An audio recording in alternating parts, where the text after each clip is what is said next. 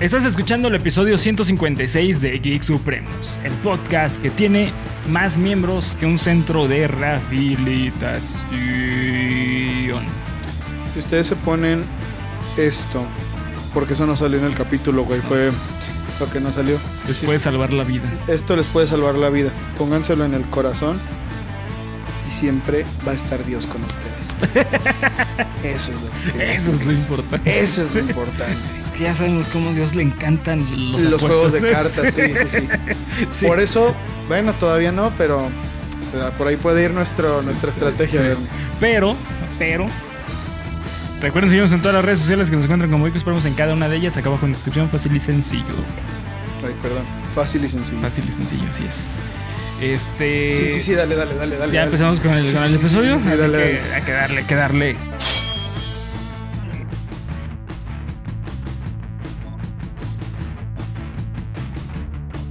Bienvenido a tu podcast favorito de cultura y con comedia, en el cual yo, Bernardo Herrera, te voy a contar a ti y a mi amigo compañero. Si sale un as, soy César Briseño. ¿Sale un as? No, güey. Si sale un as, soy César Briseño. Si sale un as, soy César... Si sale un as, soy César Briseño. Si sale un as... Ahí está, güey. César Briseño. La primera, güey. La primera. No mames, César. Briseño. César Briseño. Esta es mi carta. Aspectos que engloban el fenómeno social que conocemos como cultura. Como geek, cultura geek y juegos de azar. Juegos de azar. Y mujerzuelas también. Así es. Así que bueno, antes de empezar con el análisis, vamos a empezar con los datos supremos de tu semana. Da, da, da, da, datos supremos. Datos. Datos. Ay, el amor. Así como, como Bob, Bob Dylan, ¿no? Datos supremos. Datos supremos. Porque es que. A choice we make it. We're saving our own lives. It's true, we make a better day. Just you and me. Sí, güey, no mamen. Sí, yo y Cindy no.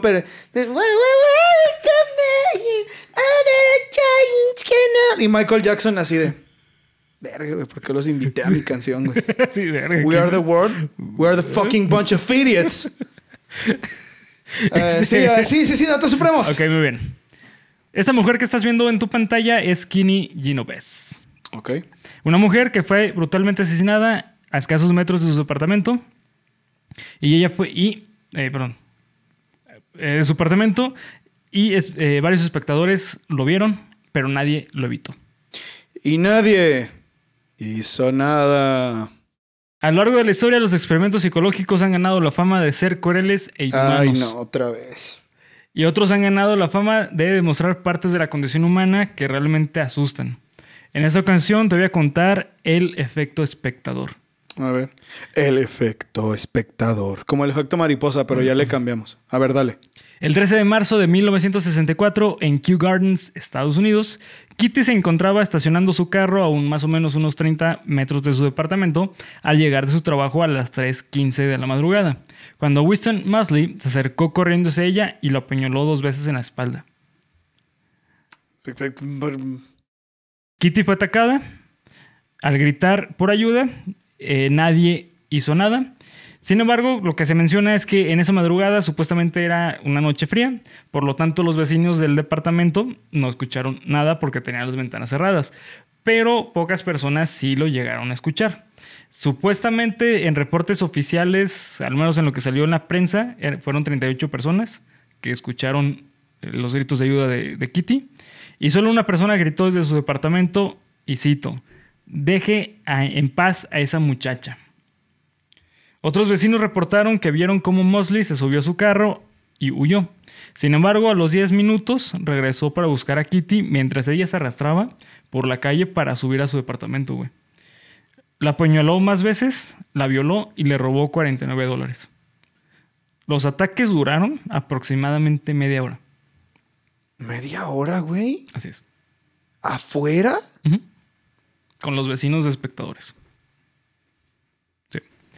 Pero, güey, ¿qué, qué pedo, güey? ¿O qué, de qué se trata esto? ¿Qué chingados? El atacante fue rápidamente encontrado y fue llevado a la justicia. Era un maquinista de profesión y casado con tres hijos. Fue detenido más tarde con relación a un robo. Eh, solo confesó el asesinato, perdón, no solo confesó el asesinato de Kitty, sino otros asesinatos y, y en todos ellos tenía ataques sexuales también. El- un examen psiquiátrico eh, mostró que Mosley era un necrofílico. Fue encontrado, eh, perdón, fue condenado a pena de muerte por asesinato.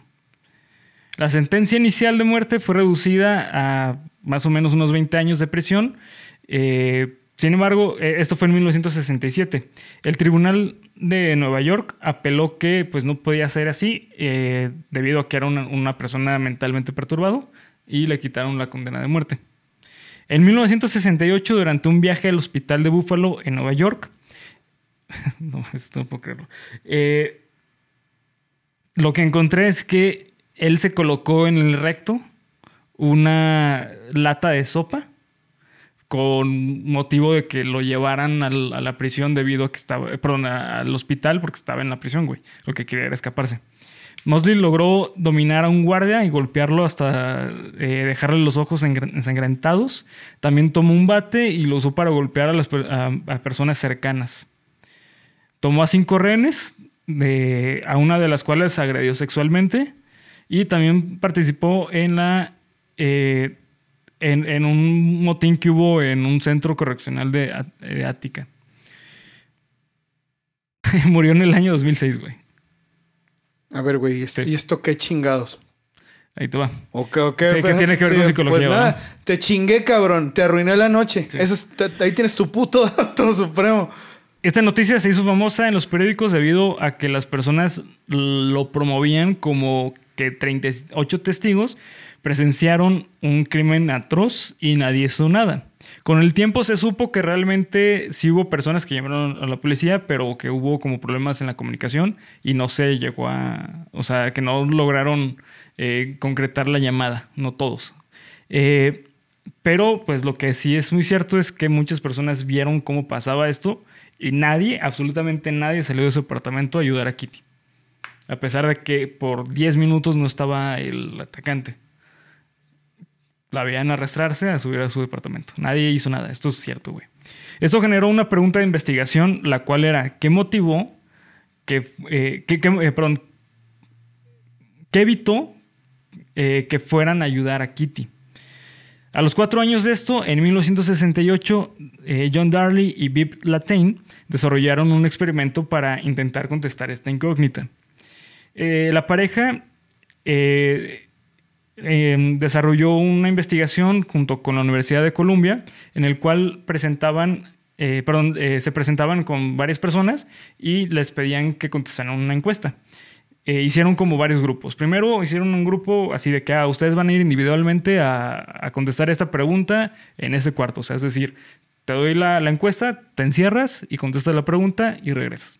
A esas personas que estaban solas, mientras estaban contestando la pregunta, empezaban a, a meter humo en el, en- en- en el cuarto.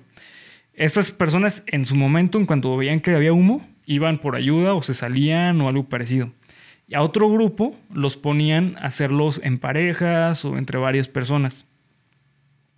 Curiosamente, los que estaban con más personas no actuaban al- al- de inmediato, sino que se esperaban a ver qué hacer. Y las, las personas que estaban solas eh, actuaban en el momento. Otro ver, estudio que realizaron Dar- eh, Darley y Latain eh, se basaba en que ponían eh, a unos sujetos solos en un cuarto y les decían que podía comunicarse con otros sujetos a través de un, de un, este, de un micrófono. En realidad solo estaban escuchando una grabación de radio y se les había dicho que su micrófono estaría apagado hasta que el- ellos presionaran para hablar. Durante la grabación, uno de los sujetos fingía repentinamente estar teniendo un ataque. El estudio mostró que el tiempo que tardaba en avisar al el investigador variaba dependiendo del número de sujetos. El, o sea, la persona que estaba contestando la encuesta. Eh, aquí es otro, grupo. Ah, Este es ok. otro grupo. Pusieron a, otro, a otras personas Ajá. a, a estar escuchando una, una conversación Sí.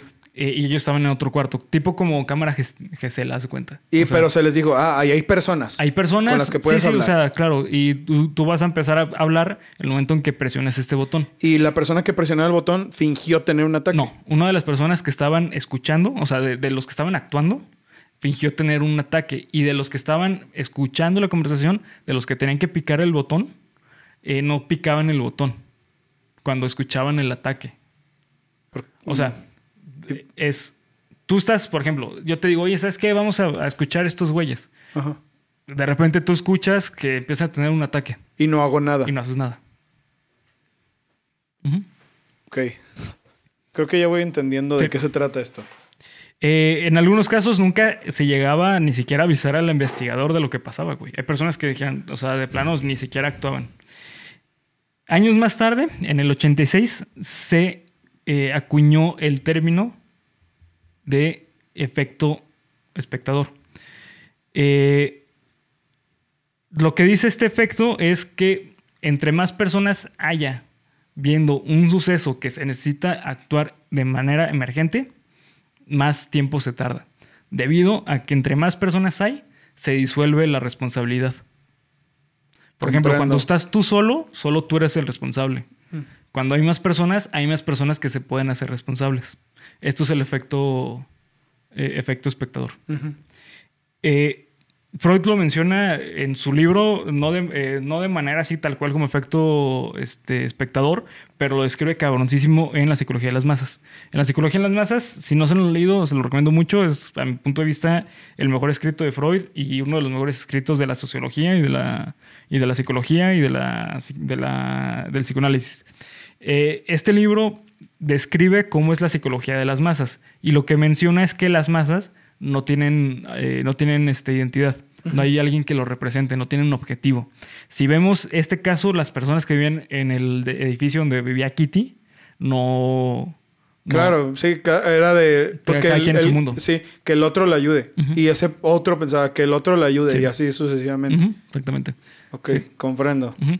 Y también, bueno, existe el hecho de que probablemente tú, al no estar capacitado de cómo llevar situaciones de ese, de ese estilo, prefieres no meterte porque puedes cagarla Pues mira, güey, lo que me viene a la mente muy cabrón ahorita que me estás eh, leyendo con esto los asaltos, ¿no?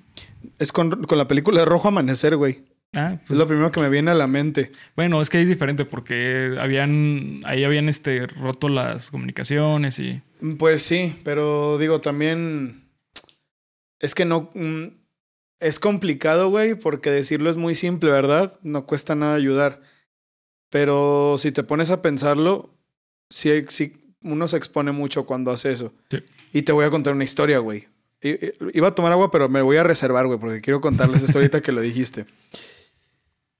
Una vez, en alguna ocasión, déjame acordarme dónde fue. No me acuerdo si fue en algún curso que tomé, en una clase de la universidad, no me acuerdo, güey. En algún momento escuché esta historia. Y es que una persona,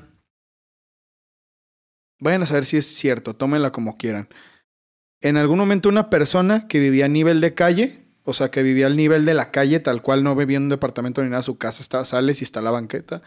Eh, eran como las 4 de la mañana y, y escuchó que una señora estaba gritando que iba a tener a su bebé, que la ayudaran, que iba a parir. Y se asomó, era una chava. Recuerdo perfectamente que era una chava, pero no me acuerdo, no me acuerdo este, en qué momento de la vida fue. El punto es que ella se asomó por la ventana y vio efectivamente que había una señora embarazada y que estaba así doblada del dolor y ella se asustó mucho. Pásese, pásese, la chingada. Total, para no hacerles el cuento largo, al rato llegaron tres cabrones, güey, que se le quisieron meter a la casa. Está secuestrando a mi mamá, está secuestrando a mi mamá. Y pues eran, eran asaltantes, güey, que se habían puesto de acuerdo para, pues, estafar a una persona Sí. para que abriera la casa y montarle un pedote de que estaba secuestrando a alguien. Y era como esto, como los montachoques, güey, de no, pues si quieren hablar a la policía, no, no le hables a nadie, me entregas ahorita a mi mamá o a ver cómo nos arreglamos porque la está secuestrando. Si no te quemo la casa y todo el pedo y que traían unos pinches bidones. O sea, la morra vio que de verdad eran gente muy peligrosa, güey. Entonces, total, que les tuvo que dar como 10 mil varos y se fueron. Y recuerdo mucho esa historia, güey, porque creo que es algo súper real. Sí. O sea, por eso me preocupa, ¿sabes? Por eso a veces entiendo esto. eh, empieza siendo una historia horrible, güey. ¿No? O sea, te escandalizas de oír lo que estás oyendo. Pero luego te pones a pensar, puta, ¿y si. ¿Y si esto? ¿Y si lo otro? ¿Sabes? Ahorita que dijiste, a lo mejor por como no estás capacitado para llevar una situación así, también la otra que yo añadiría es, nunca sabes si es cierto, güey. Sí, claro. No sabes si son personas organizadas que... No, rato- bueno, si tú estás viendo cómo lo apuñala, güey, pues sí, es bastante textual. Pero pues es que el miedo puede invadirte. O sea, realmente eh, aquí no es una cuestión de moral, de decir es que actuaron mal porque son malas personas, sino que existe este efecto de que tu responsabilidad se va a. a ¿Cómo se dice? A, a difuminar porque hay más personas. Porque probablemente tú piensas como, no, es que si lo hago yo voy a entorpecer. Porque ni modo, imagínate 38 personas entrando, llegando ahí a ayudarla, güey. O además digo, también po- podría pensar, puta, güey, pues debe haber un policía que tenga un arma. Sí, O debe haber alguien que O, esté... o si salgo y me matan, güey. Sí, sí, sí. Va, mm, Sí, influyen eh, muchas cosas, Influyen güey. muchas cosas, pero existe este fenómeno que tu responsabilidad va a disminuir dependiendo de las personas que haya, güey. ¿Cuál es tu opinión sobre esto? Pues mi opinión es que es preocupante como sociedad, güey, porque creo que sí vivimos un poquito enajenados de las otras personas. O sea, creo que eh, psicológicamente existe un término que se llama el estadio del espejo. Este es un momento de tu madurez eh, social que, si mal no recuerdo, lo menciona este Watson. Creo que sí, no me acuerdo. Pero bueno, el punto es que eh, se hace una división de, eh, de- dependiendo en qué momento de tu vida estás, es el nivel social que vas a, que vas a tener. ya me acordé. Fue en un curso de escritura, güey. Perdóname. Tomé un curso de escritura con una morra que no me acuerdo cómo se llama, Aide o algo así. Y ella contó eso en una clase. No, no me acuerdo de qué, pero ya, perdón, quería decirlo. Ajá. Simón, este, y el, el- el estadio del espejo es, ok, tú eres una persona que se está descubriendo, que tú sabes que cuando te ves en el espejo ya sabes que eres tú. Pero ese es un nivel ya muy alto, güey. Un nivel ya, eh, por ejemplo, muy pocos animales lo tienen, entre ellos los primates. Un Eh, nivel de que de de conciencia. conciencia, Simón. Es como, ok, tú sabes que te estás viendo porque sabes que eres tú, no otra persona, güey. Entonces, el momento en el que pasas el estadio del espejo es cuando sabes que hay más personas que te rodean. O sea, ya no eres solamente una persona que solamente eres tú. Hay más personas atrás de ti. Y creo que socialmente hablando, eh, al menos es que hablando aquí en México, esto pasa muy seguido, güey. Por ejemplo, el- yo, yo estaba recordando ese tiempo, eh, me tocó vivir un asalto. No a mí, pero a un amigo sí, güey. Este, y había varias personas ahí, güey. Y neta, las personas pasaban como si nada. ¿Sabes? Entonces, eh, es porque creo que hay una enajenación bien cabrón socialmente hablando. Pero también, pues es que está el miedo que te pase algo. Y mira, güey, pues uno ve muchas cosas en internet muy culeras. Y me ha tocado ver este video que ahorita volvió a resurgir. Es como el 2018, según yo. De un señor. Lamentablemente se cuenta que está una chava a las puertas de una iglesia que está como de rehén de un cabrón. Y se acerca un señor por atrás y empuja al güey.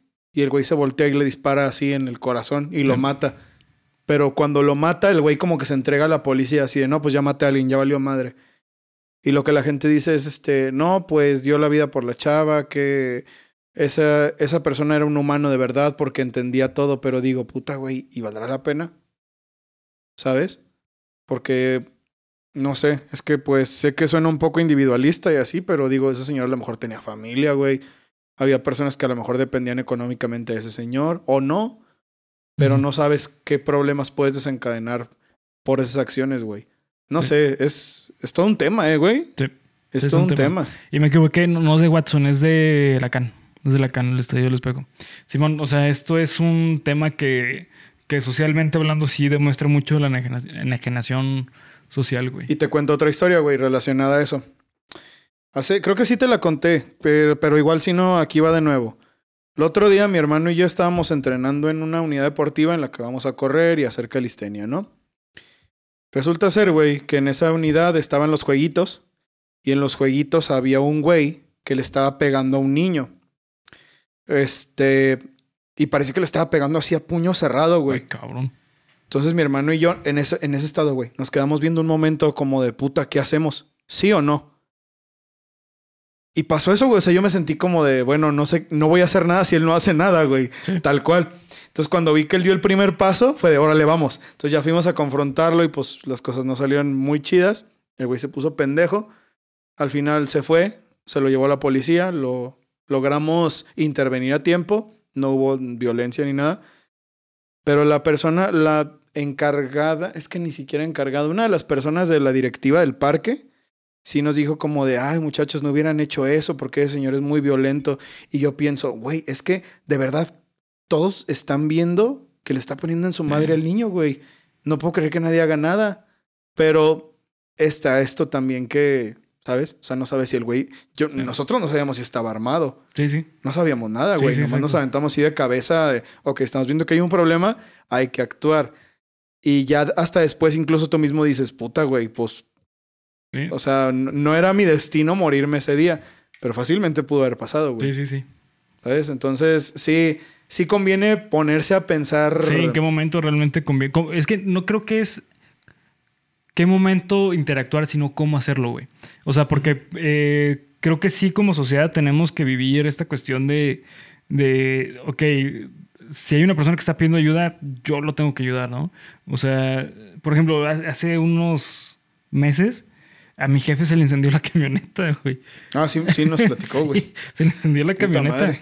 ¿Sabes? O sea, y tal cual platicaba así literalmente que iba pasando personas que lo veían y no hacían nada, güey. Nada, o sea, y estaba en vía pública, o sea. Pues, güey, el día que explotó el carro, que íbamos tú y yo, ¿Explotó un carro, güey? que me explotó a mí el carro, güey. Que íbamos tú Ah, y yo. claro, sí. Sí, puta, güey. Había un chingo de banda en el centro. Sí, Había un chingo de gente. Nadie se acercó. Oigan, güey, necesitan algo, les ayuden algo. Nadie, güey. todo lo tuvimos que hacer nosotros. Sí, sí, ¿sabes? O sea. eh, Es que está, está complicado, güey. La neta es un, es un tema muy complejo. Por ejemplo, ha- hace, hace ya un chingo de tiempo, eh, me, yo, yo estaba en una plaza con Alex, güey. Este, estábamos comiendo y de repente escuchamos una señora de, un médico, necesito un médico. Entonces, pues Alex se para y me dice, güey, ¿qué hago? Le dije, pues si te sientes capaz para ir, ve, si no, la neta, pues yo no iría, güey. ¿Sabes? O sea, Es que, güey, es que también es eso. O sea, como estos videos de accidentes en la lucha, que es de un cabrón cae mal, cae primero con la pinche cabeza, se le truena todo el cuello y llega un güey a Sí. querer ayudarlo y lo jala, güey. Y vale, ver, sí. y lo mata y, lo, y lo remata. Entonces también es esto mismo, ¿no? O sea, tienes que, a- aunque sea unos, unas milésimas de segundo, tienes que ponerte a reflexionar. A ver, güey, ¿puedo ayudar? Sí. ¿Quiero ayudar? Sí. ¿Estoy capacitado para ayudar? No. Entonces mejor, no Sí. sé, güey. ¿Sabes? Creo que ya, ya voy entendiendo de qué se trata Sí. todo esto, güey. Ya, ya es porque dije que te, que te iba a Sí, es muy, muy interesante, Sí, güey. Al principio sí fue de ver ni qué verga. O sea, ¿esto qué, güey? Sí, güey. Ay, le metieron así, le pinches puñaladas. y- Ok, pero sí, güey, tiene un trasfondo muy amplio, güey. ¿Mm? Amplísimo. Esto puede ser un capítulo entero, güey. sí, sí. Esto puede ser un tema full. Así es. Así que, pues bueno, esto fue el efecto espectador. ¿Qué opinan ustedes, ¿Qué opinan ustedes? ¿Qué harían? O sea, ¿Qué harían? Exacto. Cuenten si han estado en situaciones así. Yo creo que varias personas van a decir que sí, güey. Sí, sí, sí. es del día a día. O sea, yo creo que si no sales del... De hecho, ni aunque salgas de la calle, güey. En tu propia casa pasan este tipo de cosas. Pues claro, güey. O sea, cuando se te quema algo, güey, cuando... Se mete un ratón, güey. Sí. Tienes que... Se rompe algo, lo que sea, güey. O sea. ¿sabes? O sea, esto lleva muchas cuestiones cotidianas normales Sí. que te ponen a reflexionar de que, ay, cabrón. pues es que ¿Sabes sí en qué cierto. pienso? Como de cuando estás con tus compas y de puta, güey, rompimos el vidrio. ¿Qué hacemos? sí, güey. Esa es una... Sí, güey. Esa es Sí, muy sí, sí. típica, muy Sí, típica. totalmente, güey. Pero pues bueno, vamos a empezar ya con el análisis No, de... hay que seguirle a esto, güey. Está bien verga. Güey, aquí habla mucho del efecto en la película. Ah, claro, es verdad, güey. Es verdad, tienes razón. Sí, Hay una escena entera, güey. Entera, güey. Entera, entera. Varias bueno. escenas, hay varias escenas, güey. A ver, A ver, este, el jorobado de Notre Dame. Eh, ¿Por qué decidí jorobado de Notre Dame en lugar de eh, Orgullo y Prejuicio? estoy muy intrigado. Porque, a mi punto de vista, son, son tres cosas. La primera, creo que El Jorobado de Notre Dame es la mejor película de Disney del clásico animado. Sin pedos, güey. Donde quieras, ponme la película que quieras. y Para mí es mejor esta película que cualquiera, güey. Yo. En segunda, no, mejor dicho, son dos puntos, sí. En segunda es que habla del amor, güey, de una manera. Creo que como ninguna película de romance, güey.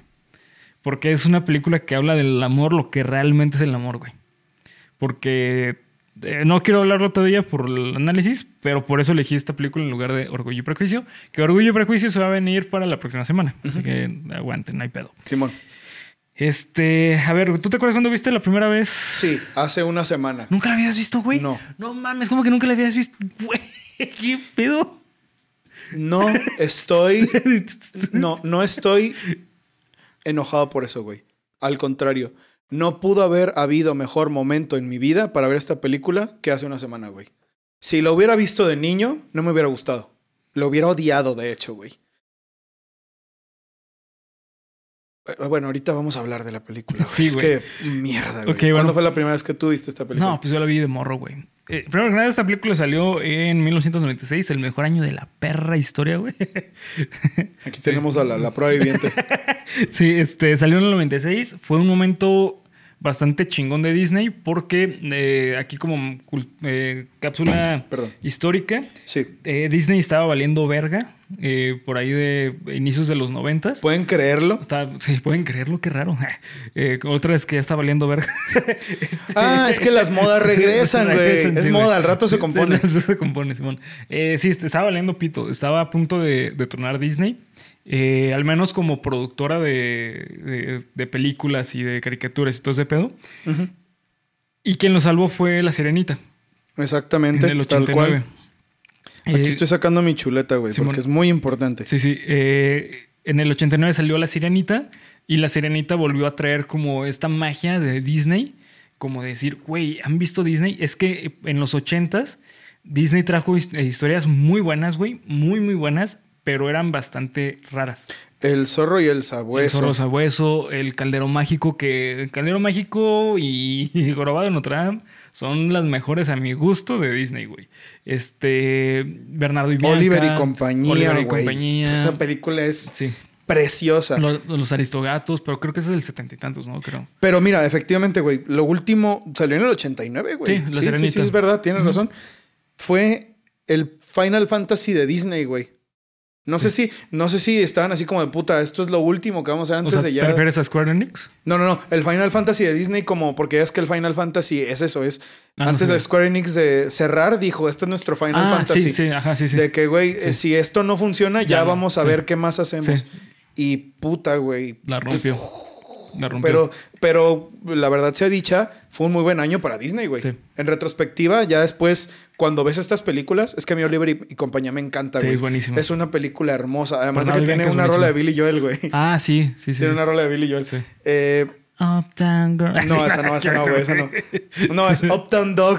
Ay, no, es porque es de perros, güey. Hijo de su puta madre. Eh, me hace pensar, güey. Me, me hace pensar en eso como de... La época de Disney empezó Sí. cuando nadie estaba esperando que empezara, güey. Sí. Siento que en parte eso hizo que le vinieran cosas tan buenas, güey. Es que después de La Sirenita viene eh, La Bella y la Bestia, que a mi gusto no me gusta tanto La Bella y la Bestia, pero se vienen las más potentes de Disney, güey. La Bella y la Bestia, Aladdin. Aladdin, después Eh, Hércules. No, o no recuerdo si Hércules o, o este, el Rey León. Ahorita te voy a decir. Pero bueno, el, el punto es que. El Rey León en el 94. Y luego viene este. Viene. ¿Cómo se llama? Eh, Una película de Goofy. Pocahontas. Pocahontas, güey. Que Pocahontas no la rompió tanto, pero bueno, es una buena película. Mira, ya, güey. Toy Story. Tu historia. En el 95. Sí. Ya, ya, ya, güey. Digo, yo sé que es Pixar, pero... O sea, hablando de... Si quieres hablar específicamente, El Jorobado de Notre Dame, este, 101 Dálmatas, No, pero esa es la 2, ¿no? Lo siento, un Dálmatas 2. eh, 1996, 101 Dálmatas, dice. No Ah, sé, güey. Este, Hércules... George de la Selva, bueno. sí, George de la No, Selva sí. fue la película que catapultó a Brendan Fraser Sí, a la fama, sí, güey. claro, güey. O sea, de verdad que fue un... Fue un año excelente. Fue, fue una década increíble para, para Disney. Los noventas de Disney fue lo más potente. De hecho, gracias a eso es lo que hoy conocemos de... gra- gracias a la potencia que tuvo Disney en los noventas, pudo comprar Marvel en los 2000 y cachitos. Claro, sí, sí, sí. Por, porque... por todo el impulso que tuvo, güey. Eh, y bueno, el punto es que El Jorobado de Notre Dame es una película que pasó muy, muy desapercibida. Muy, muy desapercibida. ¿Por qué? Porque a pesar de que el público es hacia niños, porque está contado de una manera infantil algunas cosas, güey. Entre comillas, algunas cosas, porque no, hay Esta que- película es de no, todo, es güey. todo menos de niños, güey. Sí, güey. Eh, es una película que justamente no a, a los niños no les gustaba tanto, güey. Yo, yo y recuerdo, entiendo por qué. Sí, totalmente. Yo recuerdo totalmente cuando lo pasaban en Disney, era en la noche, güey. Era raro que lo pasaban en, en horario familiar. Y tú la veías, güey, genuinamente Sí, te güey. sentabas a ver el jorobado de Notre Me Dame. encantaba el jorobado de Notre Dame. ¿Por qué, güey? Tengo una teoría. ¿Por qué? Ay, cabrón. Ahorita te voy a decir. Eh, ¿Por, qué me gustaba? Eh, Yo, la neta, nunca lo, lo- lo he lo he llegado como a, a pensar, pero yo creo que la razón por la cual me gustaba tanto esta película es porque la construcción de personajes se me hacía bastante coherente con la trama de la historia. Porque es que me explico, por ejemplo, a mí las películas como eh, La Bella y la Bestia, eh, Hércules me gusta mucho, pero por ejemplo, La Bella y la Bestia, La Sirenita, ese tipo de historias de Disney a mí no me gustan porque creo que la historia se centra mucho en como en el amor, güey. O sea, en el amor, pero no, no tanto como en la trama de cómo llegar a ese punto. Y a mí de niño me gustaba mucho. Aparte, visualmente se me hacía increíble, güey. Es para allá es para donde yo quería que fuéramos, Mames. para lo visual. Visualmente se me hacía. ¿No sientes, güey, que hay películas que son como hipnóticas? Sí, esta película es una de ellas. Por ejemplo, y creo que el- debe ser la competencia directa. Para mí una película hipnótica que no la entendía una mierda y de hecho me daba Madre. miedo. Sí. No, no, no. No, no mames, no. Y yo de niño, güey, así viéndola, no mames. Digo, no, Pinches 20 cuando, sí, cuando salió no era niño, no mames. Este, una película hipnótica para mí completamente es El Príncipe de Egipto. Porque El Príncipe de Egipto es hermosa, güey. De hecho, También. no puede ser que yo no haya visto esta película Son siendo que soy sí. tan fan del Príncipe de Egipto. Sí, son más o menos del estilo. Porque te quedabas así, güey. O sea, de verdad es, es una película hermosa. Y luego, ¿sabes qué? También a esta película me recuerda mucho al Caldero Mágico. Que para mí el Caldero Mágico era la mejor película de, en su momento. Yo cuando la veía de morro, güey, no mames, a mí me volaba la cabeza. Tenía el VHS y la repetía y la Sí, repetía, sí. güey. Que, ¿sabes? También ahorita que hablaste del Caldero Mágico, como también que me dio la impresión, como La Espada en la Piedra. Sí, te parece mucho. ¿Sabes? Que son como películas similares. También La Espada en la Piedra me encantaba, güey. Sí. Porque visualmente era muy bonita. Y bueno, esa es mi teoría. Es de lo- a lo que quería llegar. Siento que para la época, esta película...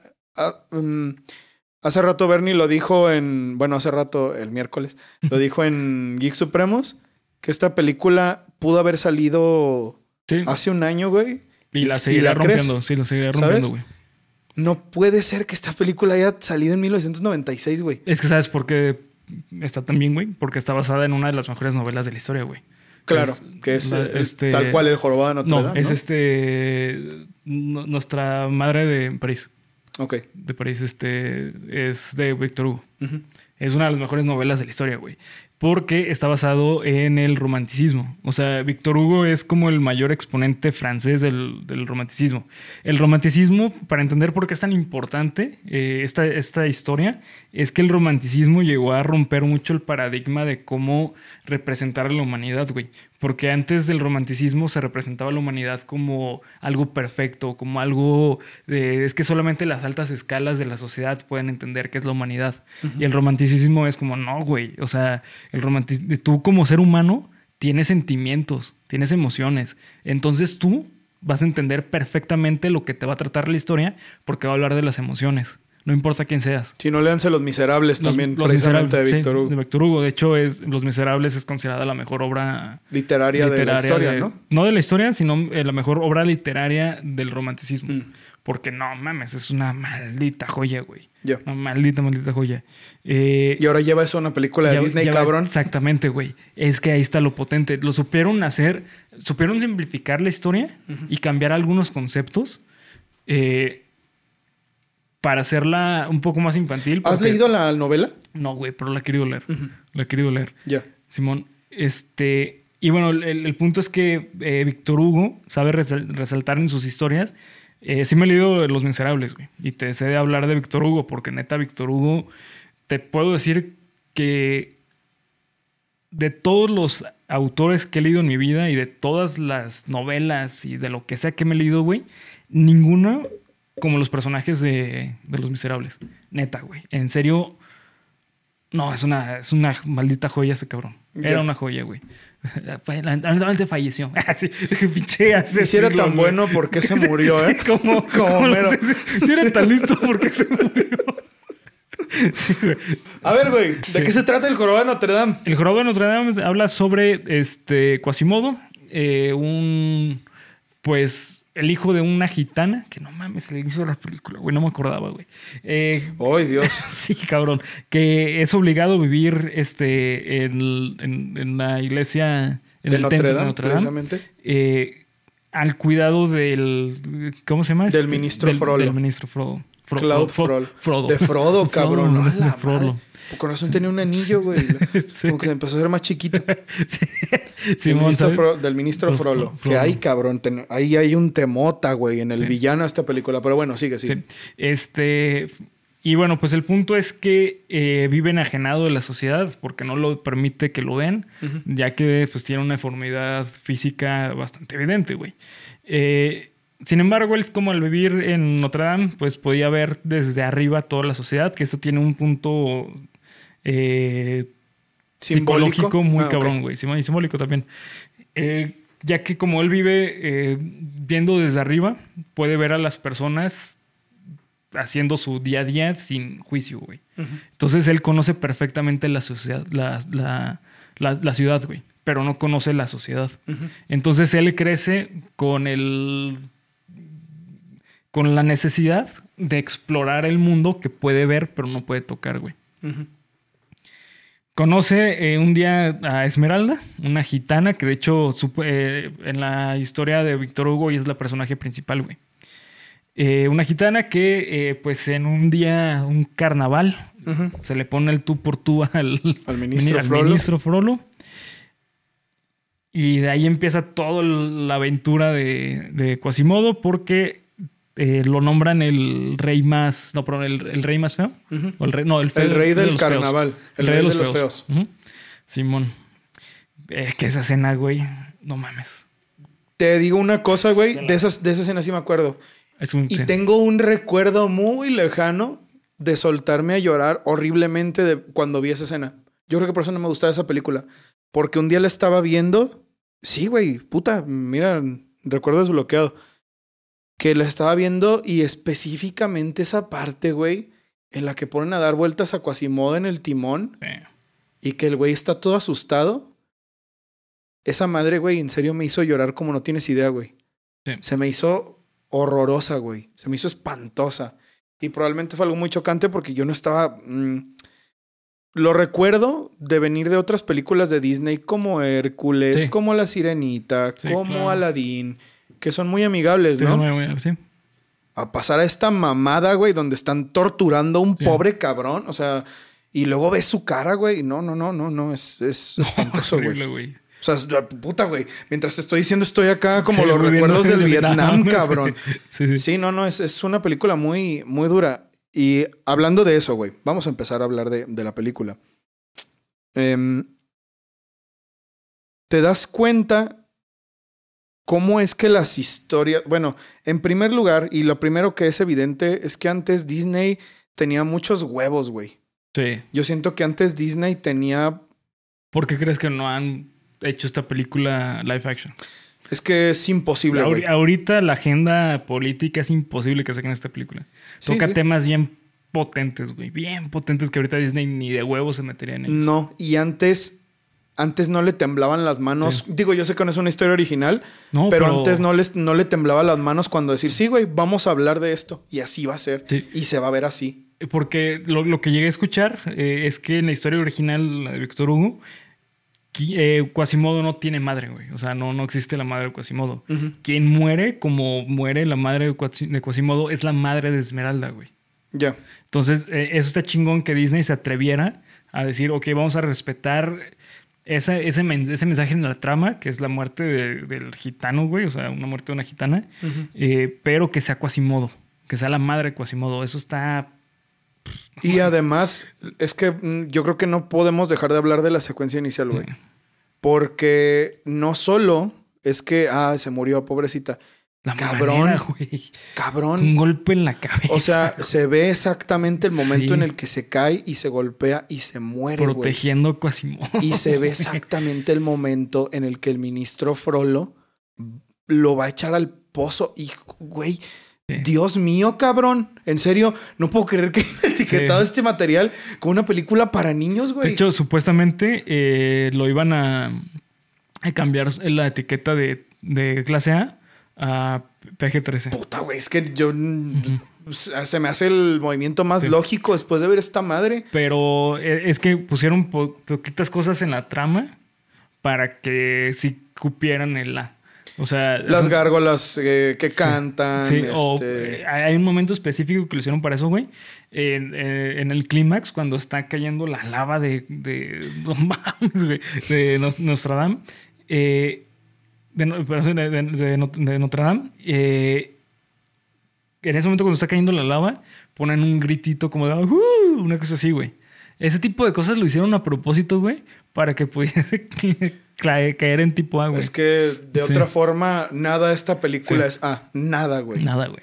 Eh, los perso- hablando de los personajes, precisamente.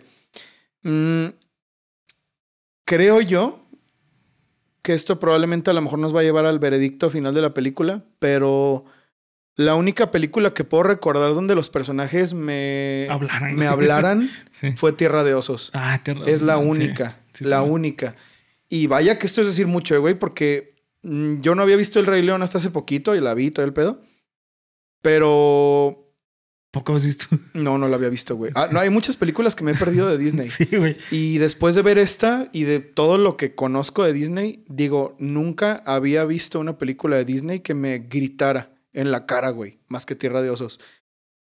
Todos los personajes están Sí. excelentemente bien hechos, güey. Sí. Todos. No hay ninguno, güey.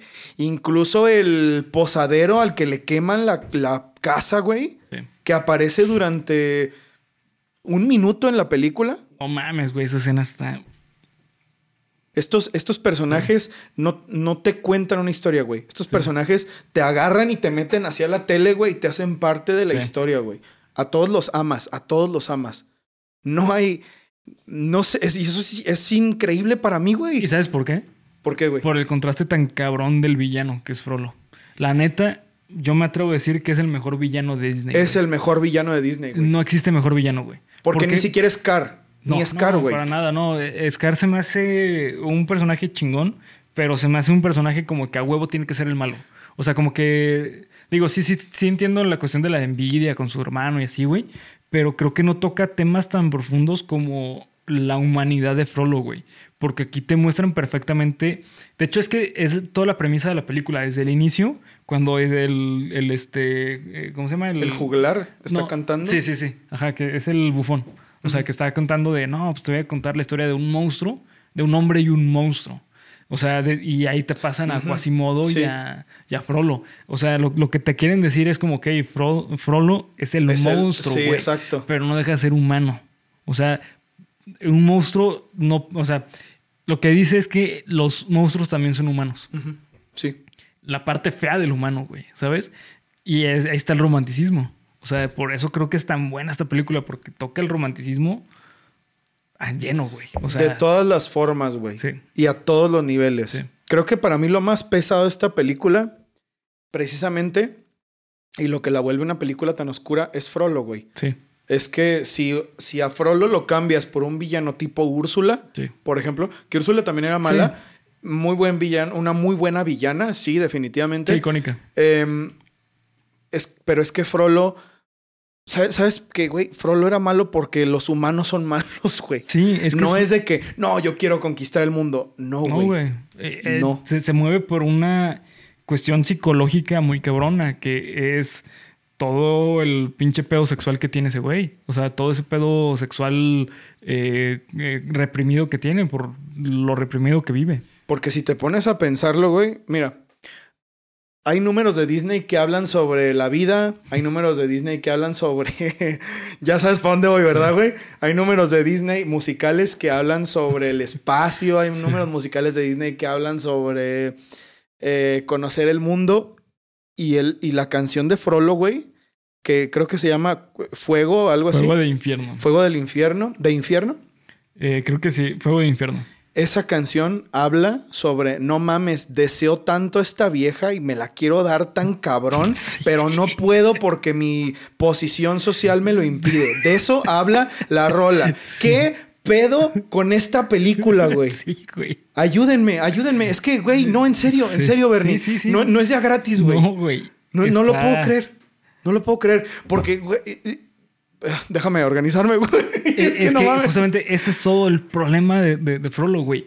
Que él siente una atracción cabroncísimo hacia Esmeralda y hacia las gitanas, pero no puede representarlo porque este socialmente está mal visto. Exactamente. Entonces, ¿qué es lo que hace? Se va a lo que socialmente estaba bien visto, güey. Que es decir, ok, en ese momento eh, la, la xenofobia estaba a la orden del día. Entonces, yo no, puedo, yo no puedo hablar de mis necesidades sexuales, pero sí puedo hablar de la xenofobia. Entonces, ¿qué hago, güey? Las caso.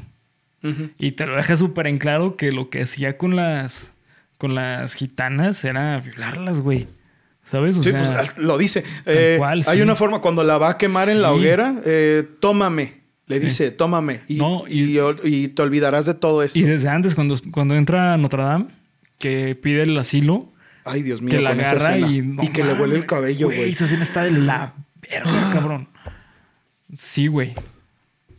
¿Sabes? O sea, porque socialmente en esa época era como yo soy un ministro, eh, ante el público que no está dentro de mi guardia y la madre, sabe que, que lo que hago pues es capturarlas para el bien de la sociedad por la idea xenofóbica tan estúpida, pero pues, lo hago para mi beneficio sexual. De hecho, hay varias, este. Hay varios indicios, hay varios indicios también de que no solo era. de que Frollo, más allá de tener un pedo así como exclusivo con las mujeres, es que era bisexual. Sí. Porque cuando llega el capitán Ah, Febo sí. al, pues es el palacio, no sé, sí, ajá. que van a los, a los a los calabozos. a los calabozos y se escucha cómo están latigueando un güey. Sí, era Frollo le dice como de "Eh, inténtalo más abajo, hazlo más duro, algo Sí. así. Entonces eso es como un guiño a que Frollo disfrutaba Sí, sí. Y por todo lo que viene después, no es que sea, ay, será. O sea, es que Frollo disfrutaba sexualmente, tenía, un, tenía placer sexual Sí, por del el sufrimiento, güey. O sea, ah, no solo es que es, sí, lo que quieras de lo demás reprimido, bla, bla, pero es que el güey era también un sadomasoquista de closet, güey. Sí, O sea, todo eso, todo eso en esta película que tiene una portada tan bonita, güey. Sí. Y, y además de eso, o sea, muchas veces lo que pasa con los villanos de Disney, principalmente eh, a- a- más, a- más conforme va pasando el tiempo, güey, es que les ponen a huevo chistes malísimos. Ay, no. Y aquí no, güey. O sea, aquí con Frollo no tiene ni un solo chiste, güey. Ni uno solo. Es que no puede, güey. No, no hay. ¿Sabes? Un solo chiste y se va a la mierda el personaje de Frollo. Sí. Porque él no, él tiene una fachada de piedra, güey. Sí. A ese güey no lo pasas de ninguna manera. Ujú. Y me, me gusta mucho, güey. Fíjate, como villano, creo que para la historia en la que es, o sea, Sí. creo que él no lo puedes poner, por ejemplo, en La Princesa y el Sapo, porque no, güey, sería No. anacrónico completamente. Mm, eh, el doctor Facilier, por ejemplo, me gusta muchísimo como villano de La Princesa y el Sapo, por todo el pedo del vudú y la magia negra, eh, la chingada de eh, Luisiana, bla, bla, Sí. ¿no? Pero Frollo es un villano perfecto para la historia en la que está. Eso significa que no necesita volar, no necesita tener rayos láser, no necesita tener este... Em, Convertirse en dragón, o sea, No no, necesita nada de eso. Nada, o sea, ¿por qué? Porque aquí lo que te habla que lo feo de la vida es lo, lo humano y lo bonito de la vida es lo humano, güey. O sea, es, es el contraste de, de decir, ok, lo humano no es solamente una cosa, es un, es un, es un abanico de emociones, un, un abanico de vivencias, es un abanico de decisiones, es un abanico de creencias. ¿Sabes? O sea, por eso también está la- la- el conflicto entre la iglesia con los gitanos. O sea, eh, es hablar de que el humano es un chingo de cosas a la vez, pero al fin y al cabo no deja de ser humano.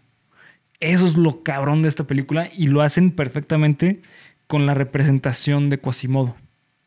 ¿Por qué? Porque Quasimodo, al ser una persona tan alejada de la humanidad, güey, es- o sea, hablando desde un punto de vista humanista, sí. eh, el humanismo dice que el ser humano se ensucia socialmente.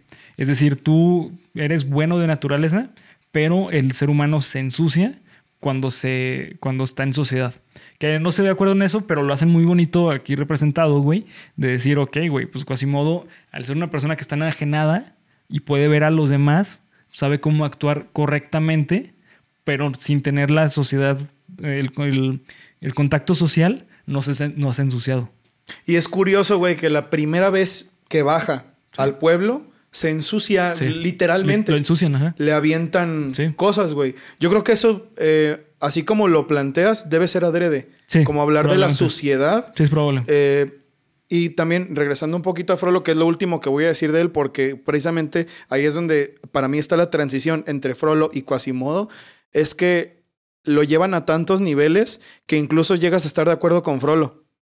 Cuando Quasimodo está todo hecho mierda y en el, en el, Ah, en el festival, Sí. que lo ves, dices, puta, güey, Frollo Sí, tenía razón. ¿Por qué no? ¿Por qué bajó? ¿Sabes? Sí. Entonces- de hecho, si te das cuenta, cada vez que eh, Quasimodo tomaba una decisión de salir de Notre Dame, pasaba algo malo. Sí, como si, como de, güey, es que ¿por qué no le hace caso a Frollo? Frollo tiene razón en Sí. eso. Pero no, güey. No, no. Y aquí volvemos a Quasimodo. Y a los últimos 25 minutos de la película, que para mí es una de las partes más emocionantes en la historia de cualquier película que he visto en mi vida, güey. Así de cabrón, así de seguro estoy, güey. De cualquier película que he visto en mi vida. Que es cuando vemos a Quasimodo. Exacto. Sí, esa parte, la de las cadenas, güey. Sí. Creo no, lo que... lo que le dice una de las gárgolas, que se me el nombre. Sí, Que le dice, claro. lo que trata no son las No son las cadenas. Y que bueno, quédate aquí. Eh, yo creí que las que estábamos hechas de, De piedra, piedra. éramos nosotros. Creí Sí. que tú estabas hecho de algo diferente. Sí, que, que hay un tema que me gustaría preguntarte, güey. Eh, Ojalá que sea lo mismo que estoy pensando. este, ¿Las gárgolas eran reales, güey? Ok, sí, ya, ya sé para dónde vas. Para mí no, güey. No, güey. Para mí no. No. E- Es la imaginería de Sí. Quasimodo, güey. Y justo, justo, güey. Justo para allá iba. Los símbolos de esta película. Sí.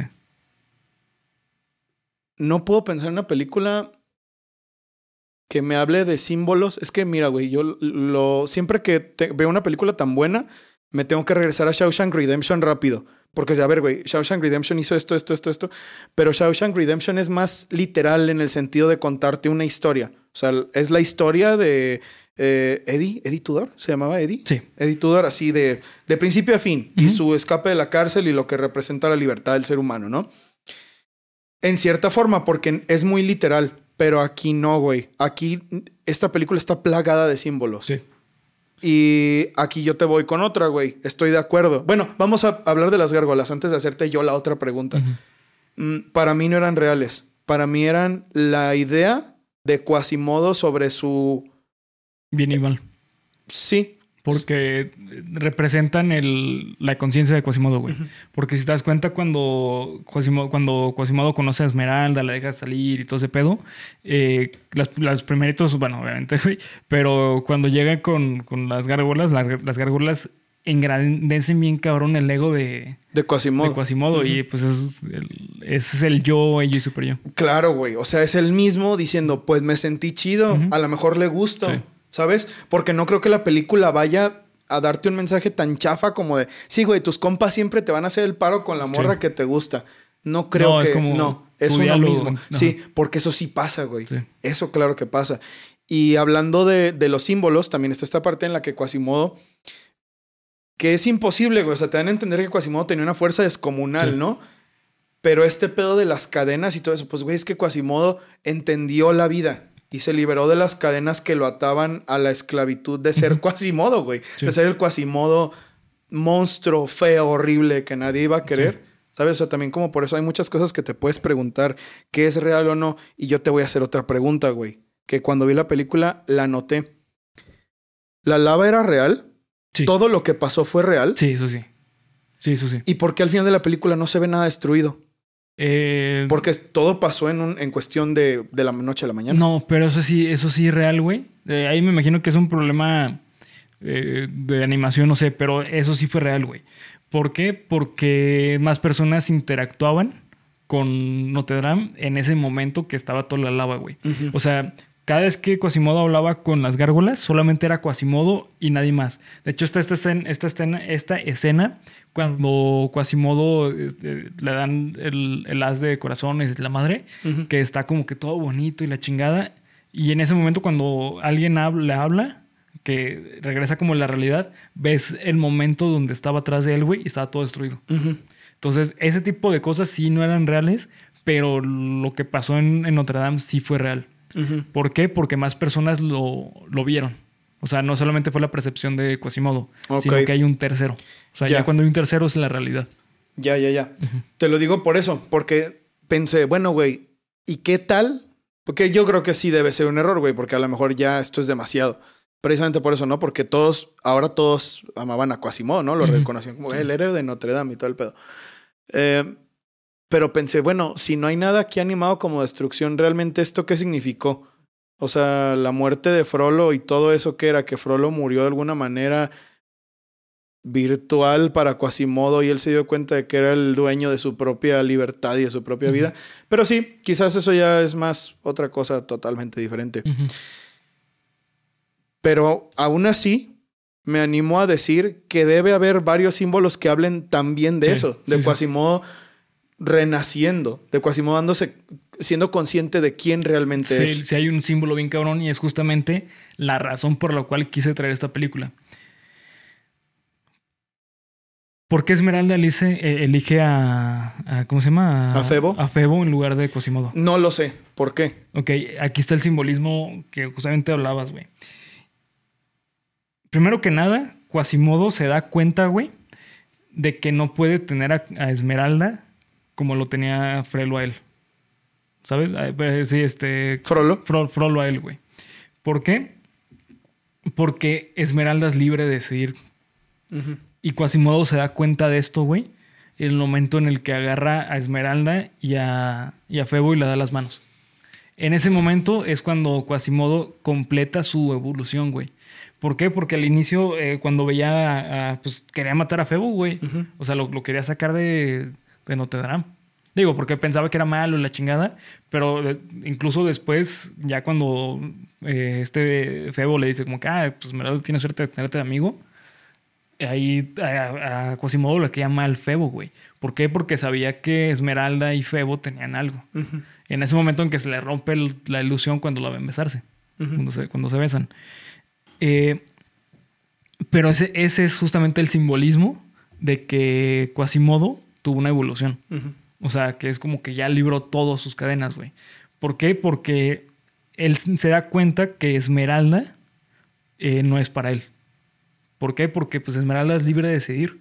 Y además por otra cosa súper importante. Esta no es lectura mía. Esta, esta es una lectura que hace un chingo en la universidad. Estamos hablando con una maestra. Este, maestra Karina, saludos, si llega llega a ver esto. Eh, estábamos hablando de...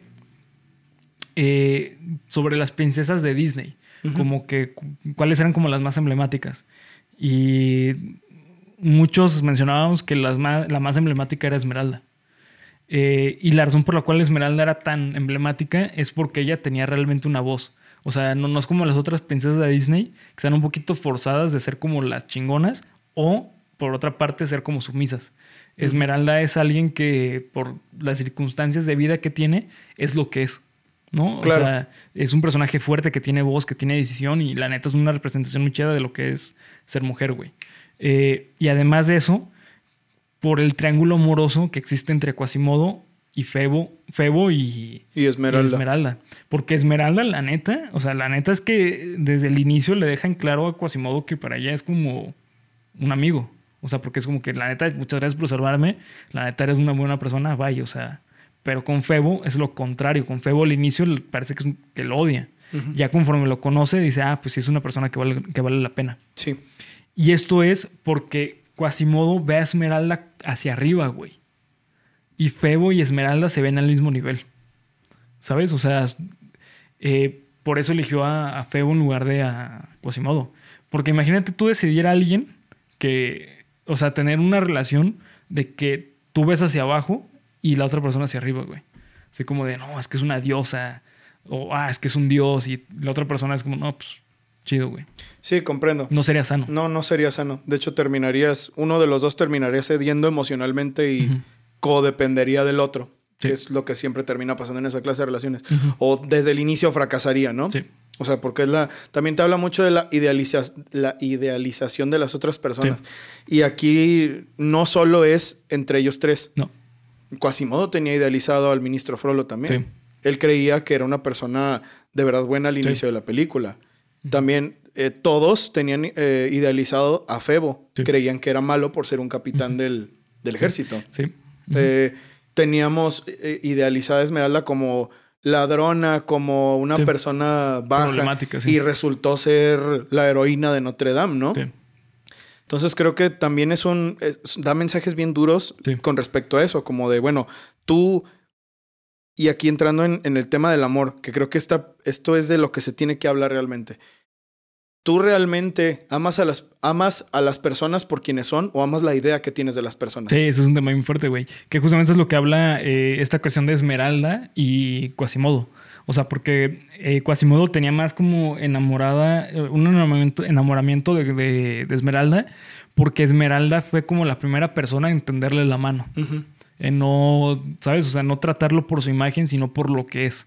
Entonces, al, al tener esta idealiz- idealización de Esmeralda, es bastante peligroso para una relación. O sea, eh, justamente lo que mencionabas, hay, hay muchos casos de personas de, que llevan 10 años con su pareja, güey, y es como con un chingo de problemas y la madre, y le preguntan como que, oye, pero ¿por qué sigues con él? Pues es que cuando lo conocí era muy buena gente.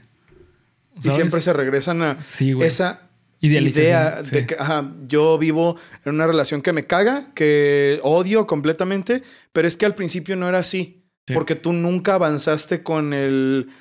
Tú nunca fluiste con la corriente de la relación, tú te quedaste en la primera idea y tú estás enamorado o enamorada de la idea que tienes de una persona, tú no amas a esa Sí. persona. Por eso me mama, güey. O sea, me- y, y te lo dejan en claro en momentos muy sutiles, esto sí, pero que creo que por eso te digo que no me hubiera gustado ver esta película cuando era más niño, porque ahora los puedo ver. Como una persona adulta puedo ver dónde están esos momentos. Febo llega al, al campanario, este, y Quasimodo lo ve, corre y lo abraza, güey. Güey, esa escena se me hizo tan cabrona, güey. Quasimodo Sí, cabrón. entiende que Sí. él puede amar a otra, a, a una persona, este, que él de- deja a un lado la idea que tenía Sí. de una persona mala y entiende que él, después de todo lo que ha hecho, es su amigo. sí. Puede ser una persona la- por la cual puede tener sentimientos Sí. de amor. ¿Y sabes por qué surge, eh, por qué, eh, por qué Quasimodo ya ve así a Febo?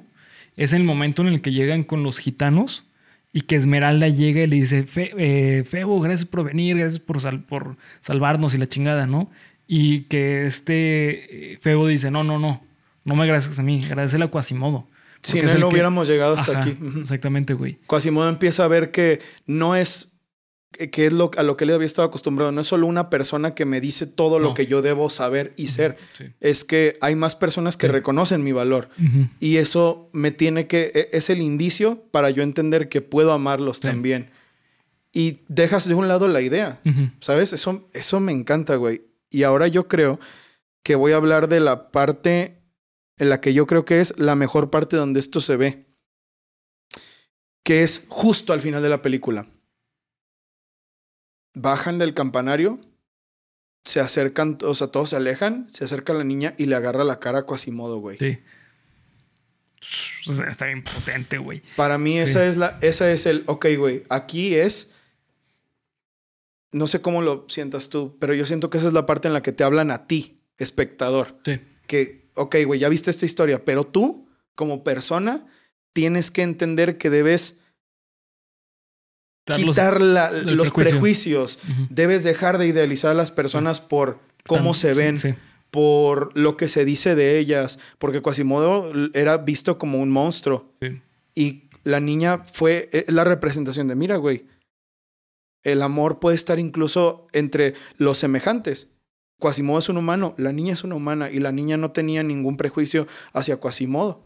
Ella le demostró amor, que aquí hay, este, esta, estoy de acuerdo contigo, es una película de amor a muchos niveles, Sí. que lo muestra de una forma, que lo muestra de muchas formas Sí, sí. humanas. Y el amor más importante, el amor propio, güey. Eso es lo más importante de lo que habla esta película. Por medio de Quasimodo. O sea, Quasimodo, en el momento en el que decide, eh, mejor dicho, en el que le dice a, a Febo y a Esmeralda que sigan su relación, su relación, relación, es el momento en el que te das cuenta que Quasimodo ya se ama a sí mismo. Y aparte es que esto es súper importante, güey. Creo que yo sí... ah, no, no soy de la idea, pero mejor dicho, yo creo que la razón por la cual eh, tuvo un crecimiento tan cabrón este eh, Quasimodo es porque tuvo una ruptura amorosa. Tuvo un- una desilusión amorosa. ¿Sabes? O sea, eso fue una construcción de personaje bien potente, güey. Mm, ¿Por qué? ¿Por lo que representa? Sí, claro, porque es que cómo vas a saber qué es el amor si no vas a, si no has perdido un amor, güey. ¿Sabes? O al menos para, para Quasimodo. O sea, porque Quasimodo, de tener esta imagen idealizada, se le cayó en un minuto y de ahí pudo ya construir algo real, güey. Ok. Mira, bueno, ahorita voy a hablar de eso también, porque es otro, es otro punto. Terminemos Porque de hablar de la en el momento en que se rompe la idealización de Esmeralda, en ese momento es cuando se le rompe la idealización de. de, De Febo también. de- de- no, de Frollo. Ah, claro, sí, sí, sí, de Frollo. Sí. Que se da cuenta de, no, güey, este güey no es bueno. Este Sí. güey no, no me quiso No me está ayudar. diciendo la verdad, sí. Sí, es verdad. Y en ese momento es cuando él dice, ah, mira, güey, yo, Que es la primera vez que dice yo. Sí. No, porque si te das cuenta, güey, y, y yo me acuerdo mucho de eso, de cuando hablamos del zorro y el sabueso, que Frollo le otorgaba la existencia La existencia. a Quasimodo. A Quasimodo, sí. Quasimodo no existía por sí mismo, existía porque Frollo, y se lo dice repeti- Sí. repetidas ocasiones, yo que con tanto cariño te crié y tu madre trató de Hijo de ahogarte. tu puta madre. O sea, eso es de, güey, gracias a mí existes, güey. imbécil, neta de caja ese cabrón. Pero qué buen personaje, güey, la neta. Es el mejor villano, el de, mejor villano de de Disney, y es No uno de los mejores villanos en cualquier historia que yo he leído, güey. Sí, sí, sí. Sí, güey. No, no, es una joya. Porque así como a la gente le gusta que la película de Lilo y Stitch hable sobre la vida, Sí. esta película, o sea, no es que ahí no hay villanos, porque el, el villano es la vida, o sea, es una forma de decirlo, que la vida a veces es cabrona Sí, y a sí, veces es buena, sí, claro. Y aquí lo lleva a otro nivel, güey. Aquí es, sí, güey, la vida a veces es cabrona y a veces es buena, pero la gente, güey, la gente a veces es muy mierda, güey. Mucho. Y a veces es muy buena. Es que esta historia es materialista histórica. ¿Qué quiere decir esto? Quiere decir que las circunstancias de vida, históricamente que estás hablando, es lo que te construyen a ti como persona. O sea, aquí teniendo en cuenta de que Frollo lo que estaba haciendo es que las circunstancias que estaba viviendo, no solamente internas, sino que el, eh, todo el pedo de París y, bueno, las revoluciones y este, los gitanos y la madre, lo que provocaba es que él se convirtiese en lo que es debido a las circunstancias de vida que vivió. De igual manera Esmeralda, de igual manera Febo, de igual manera Quasimodo, todos, güey. Por eso está tan cabrona esta película, güey. Es que es redonda, güey. Es muy redonda, güey. Está, muy fíjate, redonda. bueno, no sé tú, tú sabes mucho más de eso que yo, pero a mí esta historia no me dio ninguna cosa mala que yo haya dicho. Esta película, ah, bueno, sí, güey, pero ¿sabes qué? No, güey. Para nada. Estuve, ¿sabes cómo me sentí, güey? Como si tuviera 10 años otra vez, güey. Yo no, quería, yo no quería que se acabara, güey. Sí, yo tampoco, Es güey. esas películas de no mames. Como si sí. tuviera 8 años, No, cabrón. Está Serio, es- es, una película formidable. Y ahora lo siento, güey, pero Sí. tengo que hablar de esto, cabrón. Esta banda sonora ¿No te gusta? Es la mejor, güey. Ah, ok. No, no, no, no, Es que no, no, no. que ibas para allá. y No, no, no, no, no, no, no, no, no, no. güey. Perdón que te diga esto, No, güey, no, no, no. pero me encanta. No, no, no. Aquí no, no, no hay cabida para el. Ay, pero. No, güey. No, güey. No. Esta banda sonora es la mejor que he escuchado en cualquier película que he visto en la historia, güey. La mejor. Y yo sé que me estoy arriesgando mucho en decir eso, güey. Parte de mi visión favorita del arte es la. ah, me parece que es la aristotélica o platónica, la que habla sobre que el, el arte debe acercar al humano a la virtud. No, es este aristo, aristo- aristotélica. ¿Verdad? Sí. Ay, eh, aristo. Sí, aristotélica, Ajá, aristotélica. sí. que es la, la Sí, porque platónica es. La, la visión platónica de las cosas es que existe un mundo ideal donde tú te tienes que, que, que. que tienes como. O sea, que no existe tangiblemente. Es como el amor platónico, güey. O sea, es lo que tú idealizas. No, entonces es la, la versión aristotélica del arte, que es la que dice que los humanos debemos utilizar el arte para acercarnos a las virtudes, que, que la, el arte tiene que hacer, eh, eh, construir la virtud del ser humano. Para mí esa es la mejor definición de arte. Y esto incluye la técnica. Esto incluye que la técnica debe ser este debe ser parte de ese proceso para llevarte a la virtud, ¿no? Es parte de hecho de la virtud que tú puedas tener una técnica para expresar el arte que quieres expresar. Esta banda sonora no tiene ni un solo punto malo, güey. Esta banda sonora está hecha por Los Ángeles, güey. Haz de cuenta que esta banda sonora es una misa de París de 1600, 1700 escrita por Bach, güey. O sea, así siento esta, esta música de esta película. Creo que nunca en la vida había escuchado una banda sonora que me... O sea, que de tan solo escuchar las primeras notas me haga llorar, güey. Porque él lo hace, en serio que lo hace. Y vaya que he escuchado muchas cosas, güey. En serio que he escuchado muchas cosas y, y, y, hay este, bandas sonoras que me encantan, güey. Yo siempre había dicho que mi banda sonora favorita era la de Hércules. La banda sonora de Hércules que tiene una base de gospel, eh, que es un género musical formidable, güey. Precisamente tratan de acercarte a Dios Sí, con sí, el gospel, ¿no? Lo- los, los- los afroamericanos trataban de acercarse a Dios y de liberarse del tormento de los pinches campos de algodón en Estados Unidos, que de ahí nació el gospel, del sur de los Estados Unidos en 1800, y suena a eso. Y esta banda sonora suena a que encontraste la verdad de Dios, güey. Sí. Suena a que, Sí, sí. bueno, a mí pónganme la canción de cierre o pónganme la canción de Quasimodo. Sí, de Quasimodo, güey. Sí. Es que no tengo palabras. güey. No, es increíble, güey. La neta es increíble. O sea, No tengo palabras. Sí. Alan, Alan Menkel, Merkel es. ¿Merkel o Men- Menken? Creo que es Menkel. ¿no? Alan, Alan Menken es. Al menos de film scoring, es el mejor compositor del mundo. Sí. Y yo sé que me arriesgo. Sí, yo sé que John sí. Williams es una verga. John Williams eh, hizo Star Wars, hizo Superman, Danny Elfman, este Hans. Zimmer, Zimmerman, Zimmer, no sé, él. Yo sé, güey, yo sé, completamente. Alan Menken no, no hay como él dos. No hay, güey. En serio, No, no, sí está muy no, cabrón. no, no se puede. No puedes. mm, o sea, la historia está muy perra, ¿no? Quítale la música, igual sigue siendo una historia muy perra. Pero siento que parte de lo que. Por eso empecé hablando de la visión aristotélica del arte. Esta película es, es arte, güey. Es lo que tú imaginarías como una pieza de arte, así, una obra, una obra maestra, güey, de Disney. No solo hicieron una película para niños, ellos hicieron una obra así del séptimo arte del cine, güey. Sí. Y lo veo mucho en la música. Sí, sí. No, bien cabrón, güey. La neta es que. Es que todo, todo lo que tiene que ver con esta película creo que está muy bien cuidado. Está muy bien eh, llevado. O sea, está. Encaja perfectamente con la historia que te están contando. Es que, por ejemplo, creo que.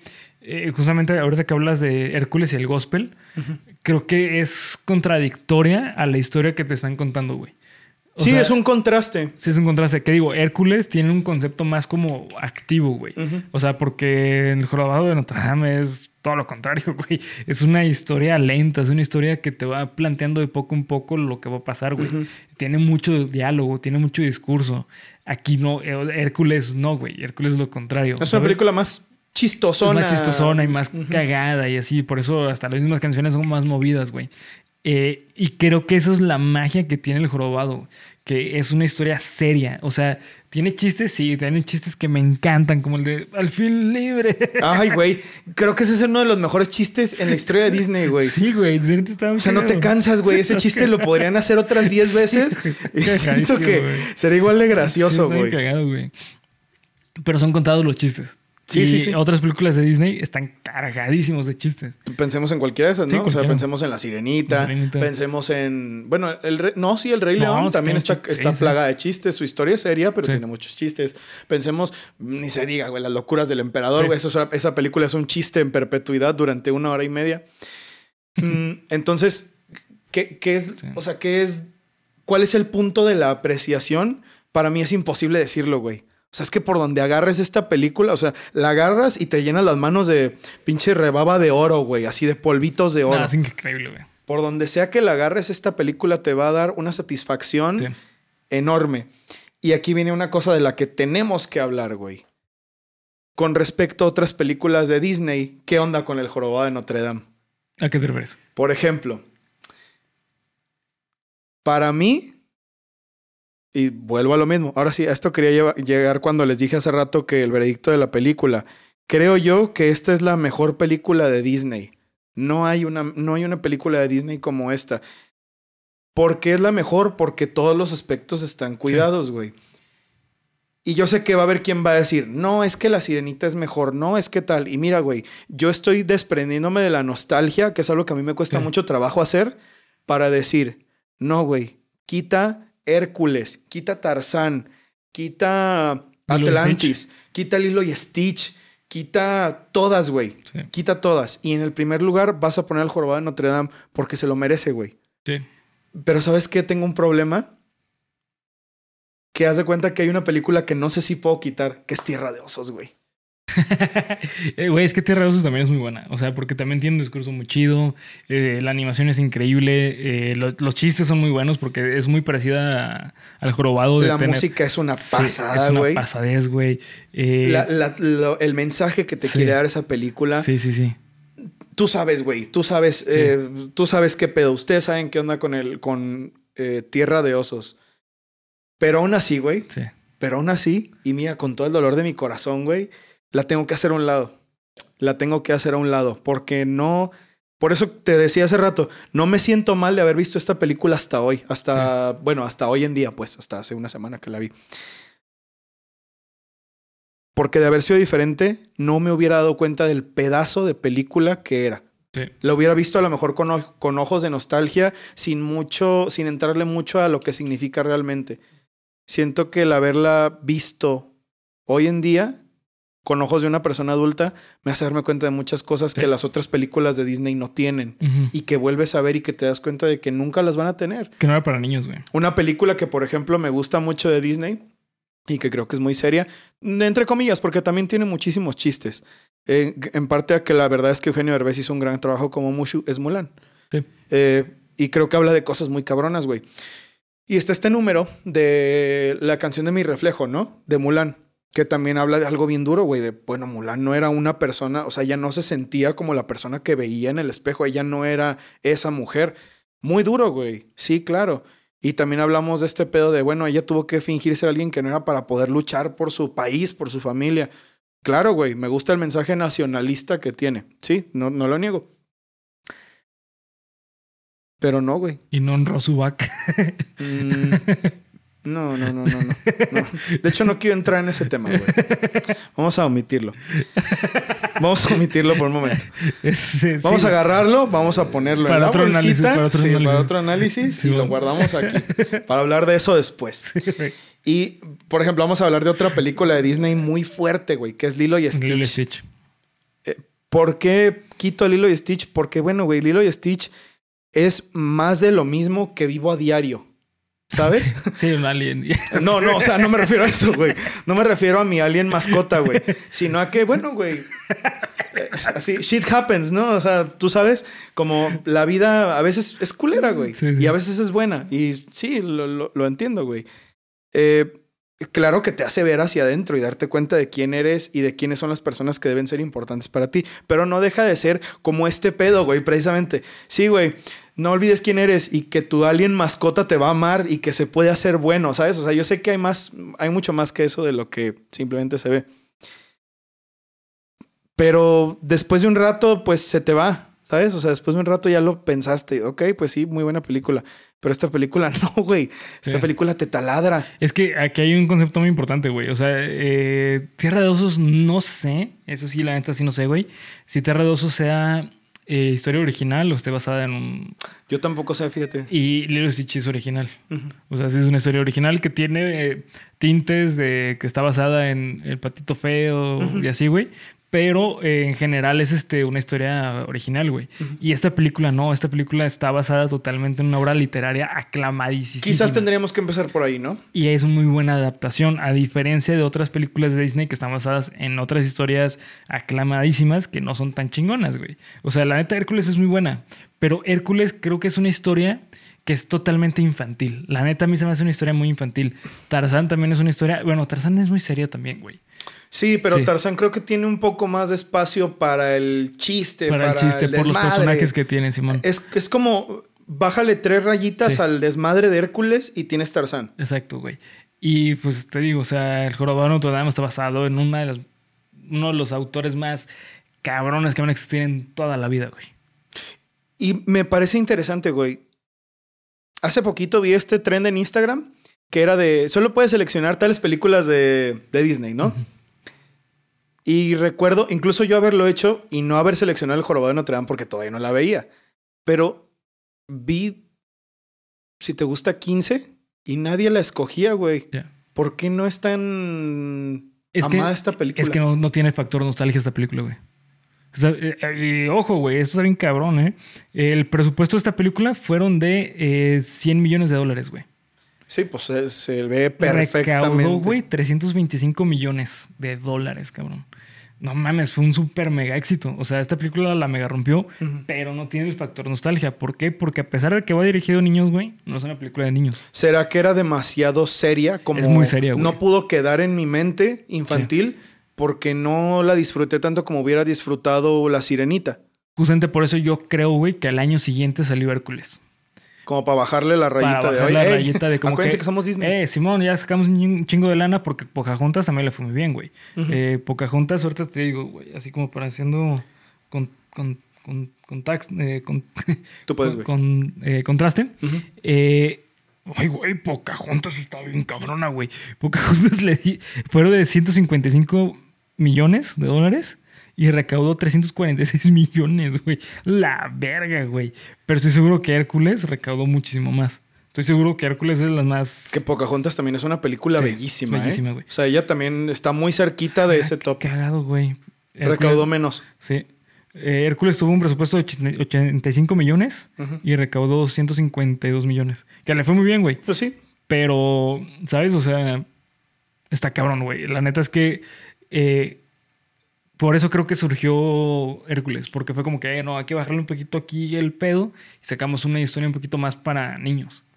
Porque Hércules es totalmente para niños, güey. Tiene chistes asasazos, güey. Sí, que, que quede claro que no es mala película. A mí me encanta Hércules, Hércules güey. es buenísima, güey.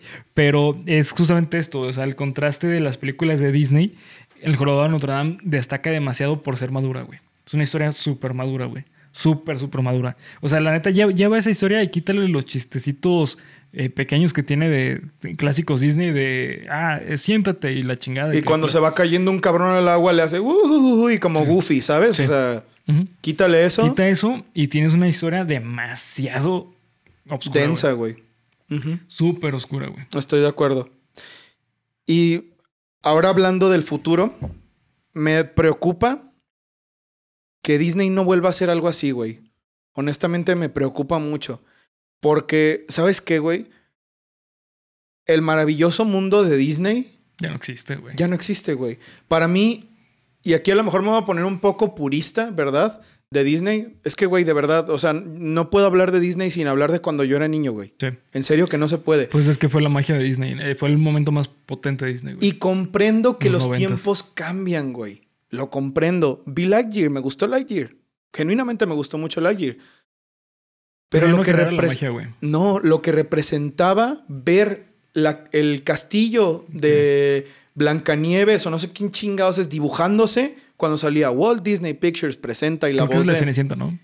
debe ser, ¿no? Creo que sí. Eh, que salía la voz del señor Francisco Colmenero Ah, diciéndote Walt Disney Pictures presenta con su pinche vocerrón ese que, Que, que era tenía. Pedro el... El Pedro el Malo, El malo. y este em, Pumba, etcétera, Ah, etcétera, Pumba, etcétera. güey, sí, es cierto. Ya no creo volver a verlo nunca. No, ni yo, güey. Y Creo no que- porque ya no sea niño, güey. No me, mal- no me malentiendan. Porque les digo, güey, yo vi esta película y me hizo sentir como niño. Vi Soul, güey, y me hizo sentir como niño. Me preocupa, genuinamente, que ya no podamos tener estas, esta clase de historias. Ay, güey, pues es que son cuestiones generacionales, güey. Son cuestiones generacionales. A lo mejor ya no existe ese Disney, pero existen otros medios, güey. O sea, entonces yo creo que eh, el problema ahorita con Disney es que ya no representa algo original, nuevo, chingón, güey. Ahorita ya se siente algo súper genérico.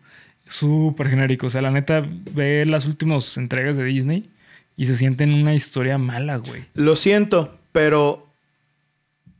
eh, son buenas películas, me gustan. Pero lo sentí con encanto, güey. La verdad. Ya. No porque, no por nada y al- los amo amigos de Colombia, pero lo siento un tanto genérico. Incluso Coco, güey. O sea, Coco es pod- súper genérico. Podríamos decir que Coco es una, es un, es irte a lo seguro. Sí. No es, es no arriesgar nada. Digo, en cuanto a animación, tenía cuestiones muy chingonas. No, me- es que eso no, eso es innegable. O sea, también hablando de Encanto, Encanto es una película hipnótica. que yo Es no la he visto. Es hermosa, güey. Visualmente es hermosa. Y tiene una música de Luis Manuel Miranda que también te cagas. Pero Turning Red, la de los elementos, eh, incluso me animaría a decir que Inside Out, yo sé que Inside Out le gusta a mucha gente, güey. Pero Inside, o sea, todas esas películas como que... Digo, la verdad, güey, a mí no me gusta intensamente. Ah, ¿en serio, güey? A mí, a mí me gusta, se me hace una película chida. Me gusta muchísimo el planteamiento, pero no me. ¿Sabes? Como que ya no, ya no. No sé si es porque estoy tan sobreestimulado por las nuevas cosas de la nueva era que ya no me producen esa emoción. Pero entonces, ¿por qué cuando veo El Jorobado de Notre Dame, que es una película que salió hace casi 20 años, me causa eso, güey? Yo creo que estás hablando un poquito en cuestión nostalgia, güey. Porque es la animación con la que crecimos de Disney, que a mi punto de vista la mejor animación de Disney en la vida, güey, es en ese periodo. Es en cuanto es a partir de la Serenita en adelante, güey. La animación de Disney fue increíble, güey. Hasta que ya dejaron de hacer animación 2D, güey. Porque ya no es rentable. Ya, sí. ya, ya ahorita lo que todo, ahorita todo el, el medio de, de entretenimiento se está yendo a, en cuanto a animación, se está yendo a lo, a lo 3D. Ya las películas 2D, déjalo por el anime, güey. Claro. ¿Sabes? Porque Sí, también otro. Otra comparación que puedo hacer ahí es la última película que yo recuerdo que me causó este sentimiento fue Toy Story 3. Ya. Porque Toy Story 3 tenía este planteamiento de, güey, ya creciste. ¿Sabes? O sea, esa película también te habla mucho. Y nos habló mucho en ese momento. Digo, en el 2010 no es que yo fuera el adulto del mundo, pero de alguna manera te hace pensar, güey, de, ay, cabrón, estoy creciendo. ¿Sabes? Ya Sí, sí. el tiempo está pasando. Sí. Y siendo un adolescente, que te caiga ese 20, Sí. pues es duro. Muy duro. Y a partir de ahí, porque ni Soul, güey. O sea, yo sigo diciendo, Soul es mi película favorita de Pixar. Y siempre me voy a quejar del final, güey. Siempre me voy a quejar de ese final. Tenían todo para, para romperla, güey. Para batearla así eh, y que saliera del estadio y Sí, que se metiera a otro. que- Y que luego alguien la bateara otra vez y se volviera a salir de, otro de ese otro estadio. Y así sucesivamente durante 10 estadios. Y no lo hicieron, güey. Sí, güey. ¿Sabes? No lo hicieron. Esa es mi queja, güey. Esa es mi queja, de verdad, esa es mi queja. Y esas son mis analogías. Ustedes Sí, sí. tienen que entender que. Ustedes tienen que entender de lo que güey. Eh, y no lo hicieron, güey. Sí, sí. Entonces, no sé, me preocupa que. Me, me preocupa ese. que ese Disney que tenía huevos para hablarte. Es que, ya no está. es que ese es el punto, güey. Disney ya no te está hablando a ti. Disney ya está hablando a otras generaciones. Sí, probablemente. Ya Hay son que- otras generaciones que no les está pegando, güey. La neta, ahorita ya Disney ya no les está pegando. Ya ¿Por no. qué crees que sea, güey? Porque la- las nuevas generaciones no están listas para esto. No, no, para nada. Es que lo que creo es Que ya no les importa. que Disney se está viendo ya, a mi punto de vista, que lo único que les interesa es el dinero, güey. Eh, para entender una obra de arte, güey, se tienen que entender lo que es el texto, el, el subtexto, el contexto y el pretexto, güey. Ay, cabrón, no. Pues, O sea- apunten, cabrones, clase de español. Está, está bien fácil, güey. O sea, el, el- texto es lo que te dice tal, o sea, lo, lo que dice tal cual la obra, güey. Por ejemplo, o sea, el texto del Jorobado de Notre Dame es, ah, pues el Jorobado de Notre Dame es, este, ¿cómo se llama? Quasimodo, Esmeralda y bla, bla, ¿no? Se enamora, eh, Quasimodo, ese es el, el texto. El subtexto es lo que te da a entender la obra sin decírtelo. Por ejemplo, Ah, eh, ok. el, eh, Fro- eh, Fro- Frollo eh, tiene el subtexto de que quería abusar de, de Esmeralda, güey. No te lo dice, porque no te lo dice, güey. Es, es algo en el subtexto. El contexto es de cómo se hizo la obra, güey. Y el pretexto es para qué se hizo la obra. ¿Sabes? Antes no se notaba, güey, que eh, Disney hacía sus, sus películas por sacar dinero. No, había mucho de esto. Artístico, había Artístico. mucho concepto artístico de por medio, güey. Hoy en día ya no. Disney ya es dinero, güey. Digo, eh, va a salir quien diga, no, pues este, le animaron todos los pelitos a Soli en Monsters University. De que tienen Sí. un departamento de diseño, Sí. de modelado. Ahí hay mucho del arte. Pero eso no- sí, pero eso no es artístico, güey. ¿Se te hace, güey? Yo siento que en los modelados. Bueno, es que. mm, ¿Qué, qué, qué, qué te quiere decir eso, güey? O sea, ¿qué, qué, qué subtexto te da que le pongan todos los pelitos a. a- bueno, me hace pensar en que su historia no es buena. En que lo demás que te van a ofrecer a lo mejor. Están vendiendo un producto. Ese, es, ese es el subtexto, güey. Entiendo, sí. Con el entiendo pretexto entiendes cuál es. Y aparte del contexto de que Disney ya es una franquicia enorme, güey. Se- y digo, o sea, no, no tampoco hay que negarlo.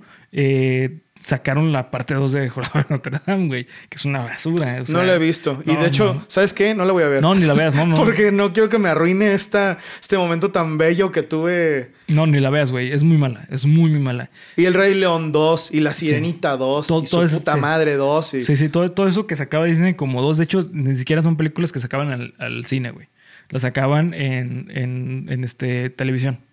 ¿Por qué? Porque lo que querían vender es la tele, güey. Es cuando estaba Disney, Disney Channel. Entonces es cuando tenían toda la potencia de decir, ok, te traemos esta película y después te traemos esta película exclusiva para... Que a nosotros todavía nos tocó con Channel. este cuando Cusco iba a la universidad sí, y que es esas una mamadas. basura, güey. También hay una, hay una serie de Hércules que es malicísima. Sí, Que es el mismo concepto. Que digo, ah, lo- algunos intentos, algunos intentos estuvieron bien, como la serie de Timón y Pumba. La ¿Estás serie de? Timón y Pumba a mí me gustaba, güey. No era lo mejor, Estaba cagada, güey. pero debo decir que no era, no era lo peor. House of Mouse también, este, digo, es que películas de Mickey ha habido muchas, Sí. pero sí se nota la estrategia. ¿Dónde está la Ahí estrategia está el de venta? pretexto. El pretexto Exacto. de sacar dinero, güey. Pero estas obras que son artísticas sí tienen el concepto bien cabrón de darte un concepto artístico. Y ahí está el- la potencia del pretexto, güey. Porque si te soy honesto, ni siquiera Hércules se ve tan bien como el Jorobado de Notre Dame, a mi parecer. Sí. Los modelados, estos medio 3D mm, combinados con 2D, Ujú. mm, me acuerdo mucho de la Hidra. En Sí, se ve Hércules se, horrible. veía, se veía rara. No, y aquí ve las campanas. Güey, se Ay. ve, o sea, esta película, que es lo que me decía hace rato, esta película pudo haber salido Sí. en 2020. Sí, sí. Sí, creo, güey. O sea, tenían un cuidado del detalle. Los, los modelados de Notre Dame, güey. Los paisajes, la, la luz, o sea, bueno, el diseño de luz en el dibujo, o sea. Sí. Es que no, no, vuelvo a lo mismo y probablemente no. O sea, sea darle vueltas a lo mismo, pero no hay por dónde ver esta película Mala. como mala. No, es imposible. Es imposible, güey. La, la neta es que Y hablemos, eh, y hablemos de también, ¿sabes de qué? Del doblaje, güey. sí, Creo que está muy chido. Porque- Este, este, ¿cómo se llama? Eh, Febo es Doctor House. Sí, es Doctor House, güey. Sí. Es Doctor House. Sí. Y también es este, algunas veces Lionel Hutz, abogado, Sí. que, que- no, no es que no me acuerdo en qué episodio sale con esa voz en Los Simpson, pero bueno. Pero todos, por ejemplo, los que tuvieron un número musical cantaban, güey, Sí, que te cagas, güey. Y tener una interpretación al personaje. Yo no me imagino a nadie más doblando a Frollo. No. A nadie, güey. No, está increíble, güey. Y a nadie más doblando ni a... Que te dice rato que se me hacía gracioso que Quasimodo tenía esta voz como de... Oh, no Sí. soy el más galán, güey. Pero es que no está mal, güey. No, no, es que yo, No está yo- yo mal. creo que más de galán era como, es que soy buena persona. O Sí, sea, sí, el- sí. su tono es como de, güey, como que te da confianza. Sí, sí, sí. Por supuesto, de alguien confiable. El de Esmeralda también, güey. O sea, el del, el del padre de la iglesia Ah, también, uy, güey. sí, güey, personajazo. ¿Sabes? O sea, todos... eh, eh, no, es que no. De verdad no. No hay punto malo que Sí. tenga. El, el bufón también tenía una voz increíble. Cantaba perrísimo, güey. Sí. No, no siento que haya vuelto a ver eso en, en otra película, güey. No. Ricky Martin canta muy bien, pero como actor de No, doblaje no, es muy malo, güey. Sí, no. O sea, la neta, ese pedo de, Phil, no tiene caso. O sea, pues es, es un meme, güey. O Sí, sea, a mí se me hace muy gracioso. La vida sin mi amada Mega. Sí, sí, no se le entiende, güey. No se le entiende nada. Voy güey. a quedarme aquí en la tierra con ella. o sea, Sí, sí, sí. es gracioso, güey. sí, es cagado. Es gracioso. Y hablando, pues también de películas más nuevas, pues también tienes el ejemplo de eh, por ejemplo, Los Increíbles, güey, donde todas las voces están chidas, güey, pero no, no se siente como de tan inmersivo, güey, porque yo siempre veo Los Increíbles y digo, ah, no mames, es, es Federica, güey. ¿Sabes? O sea, cuando habla Consuelo Duval, que no lo hace mal, No, güey. hace Consuelo Duval es muy buena. güey, sí, sí, y. Víctor Trujillo también, güey. Pero digo, ah, no, ese es broso. Ah, no mames, es, es Federica Peluche, güey. Eh, eh, no mames, es Eugenio Derbez, güey. Es- el longe moco. O sea, Sí. pero lo hacen bien, güey. Sí. Como el burro de Shrek, Sí, como no, no, Mushu. Son muy buenos, güey. Eh, y también por mencionar el doblaje, porque tampoco lo quería dejar. No lo quería dejar fuera porque es muy, muy bueno, güey. Sí. Sí, pero pues bueno, ya vamos a ir terminando con el episodio, un episodio larguito de San Valentín, porque les queremos dar todo el amor posible. Así es, güey. Este, Les queremos dar todo nuestro amor largo y, y duro, como este capítulo. este capítulo. Sí. Este, ¿algo que quieres agregar, güey? Pues que estoy sorprendido, güey, que me haya cambiado el esquema de Disney. Sí. Estoy muy sorprendido, porque yo daba por hecho que ninguna película era mejor que Tierra de Osos y que ninguna banda sonora era mejor que la de Hércules. Mira, güey, las cosas cambian y puedes llegar a pensar también diferente, güey, y está bien, eso está bien. Vean el jorobado de Notre Dame, amigos, en serio, Sí. no hay no es que no es solo que la no que la tengas que ver una vez antes de morir. No, güey, es que esta película te va a hablar. No sé qué te va a decir, güey. Eso también está bien chido. Siento que